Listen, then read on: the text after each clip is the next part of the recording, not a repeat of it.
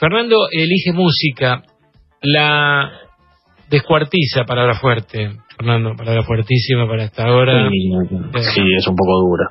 Bueno, él se encarga de buscar todo lo que es en, en torno a esa historia musical y la verdad que no me han pasado data de lo que elegiste hoy, Fer. Mejor, así te sorprendes al aire. Claro, dale, sorpréndeme. Vamos a hablar de Eric Clapton. Wow. El primer matrimonio de Eric Clapton con la modelo Patty Boyd eh, tuvo bastantes problemas, principalmente por las constantes infidelidades de Eric para con ella. Incluso en una de esas infidelidades nació la primera hija del artista, Ruth Clapton. Mm. Es decir, fue una relación extramatrimonial la que dio eh, esa primera hija. Boyd y Clapton, esta modelo, Patty Boyd y Eric Clapton, intentaron tener un hijo, incluso recurrieron a la fertilización in vitro, pero no pudieron eh, conseguir tener un hijo.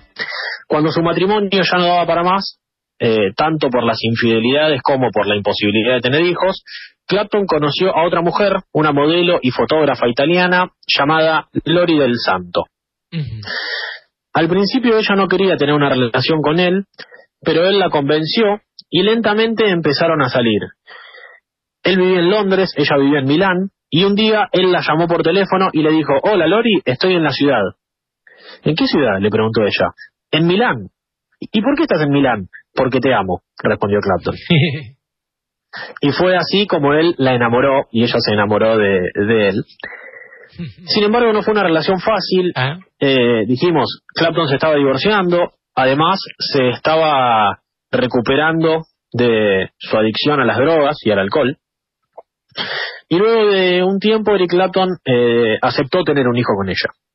Sin embargo, cuando ella quedó embarazada, Clapton no reaccionó muy bien, no estaba muy convencido, no estaba muy seguro y además no le gustaban mucho los cambios. Siempre fue un hombre muy de eh, la vida simple, la vida organizada y por supuesto tener un hijo afectaba mucho ese tipo de vida y además afectaría mucho su carrera musical. El embarazo fue un proceso muy difícil, como decíamos, porque él no quería que, Lori tenga un hijo. De hecho, su manager la llamó a ella para que aborte, pero ella continuó y decidió eh, seguir con el embarazo. Y finalmente, el 21 de agosto de 1986 nació Connor Clapton, hijo de Eric Clapton y de la modelo Lori del Santo. Más allá de que Clapton no estaba muy de acuerdo, el nacimiento de su hijo, de Connor, lo unió mucho con Lori y los tres empezaron a tener una vida familiar muy feliz. Sin embargo, Clapton, con un carácter bastante difícil, no entendió que lo más importante en aquel momento que había tenido un hijo eran las propias necesidades del niño. Y cuando el pequeño Connor tenía apenas tres años, a punto de cumplir tres años, se separaron. La madre se quedó con la tenencia del niño pero dijo, Clapton puede ver a su hijo cuando él quiera, es decir, continuamos teniendo una buena relación entre ellos. En marzo de 1991, Lori del Santo, la ex mujer de Clapton, y el pequeño Connor viajaron a Nueva York para pasar Pascuas con Eric.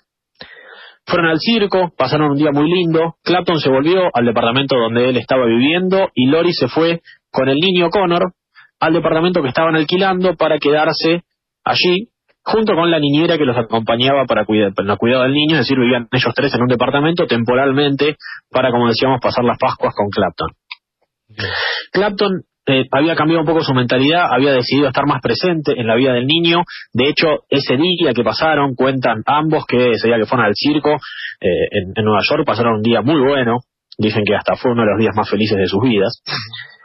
Y al día siguiente, el niño se levantó muy contento por el día que había pasado junto con su padre. Ese día también lo pasarían juntos. Eric Clapton iba a llevar al niño al zoológico de Nueva York, uno de los más famosos del mundo, acaso. Y esa mañana Lori estaba bañando, la madre del niño. El niño Connor estaba jugando con su niñera. Y el encargado del edificio estaba limpiando el departamento. Se estaban preparando para que Clapton los pase a buscar eh, y se vayan, como decíamos, al zoológico. El encargado del edificio durante la limpieza dejó una hoja de un ventanal abierto que estaba limpiando y en medio de las corridas, que estaba jugando a las escondidas, el niño Connor corrió a través de una de las ventanas que estaba abierta del departamento, ubicado en el piso 53 de uno de los tantos rascacielos de Nueva York, y el niño de apenas cuatro años murió instantáneamente al caer en el techo del edificio contiguo al que se estaban alojando. A los cinco minutos llegó Eric Clapton al departamento sin saber que su segundo hijo había fallecido de esa forma tan trágica y absurda. Y dicen que perder un hijo es lo más doloroso que le puede pasar a un ser humano. Sí, claro. Y Eric Clapton, por supuesto, se vio muy afectado, le pegó muy fuerte la muerte de su hijo, se aisló durante unos cuantos meses, eh, pero un tiempo después decidió enfrentar al dolor del modo que él mejor sabía hacer, que es componiendo música. Y escribió, si me permitís Marcelo, algunas líneas de la canción. Sí, sí. Sabrías mi nombre si te viese en el cielo, serías lo mismo si te viese en el cielo. Debo ser fuerte, seguir adelante, porque sé que no encajo aquí en el cielo. ¿Me tomarías la mano si te viese en el cielo? ¿Me ayudarías a mantenerme en pie si te viese en el cielo? Encontraré mi camino a través de la noche y el día porque sé que no puedo quedarme aquí en el cielo. El tiempo puede hacerte caer, el tiempo puede hacer caer de rodillas, el tiempo puede romperte el corazón y tenerte suplicando por favor. Más allá de la puerta hay paz, estoy seguro de que habrá, de que no habrá más lágrimas en el cielo. Tears in Heaven es la canción que dice esta letra, que fue escrita por el propio Eric Clapton junto con Will Jennings para la banda sonora de la película Rush en el año 91. Y en el año 1993 ganó tres premios Grammy en las categorías Canción del Año, Grabación del Año y Mejor Interpretación Vocal Pop Masculina. Es una balada, creo, de las más lindas de la historia y permitió a Eric Clapton superar el tan trágico dolor de la muerte de su hijo. Y qué contradicción, digo, en el espíritu y en la cabeza de Clapton, ¿no? Eh, ganar tanto premio, una canción tan trascendente que refleja la muerte de su hijo. Difícil. Absolutamente. Muchas gracias, Fer, fenómeno. Chao, maestro. Un abrazo. Gracias.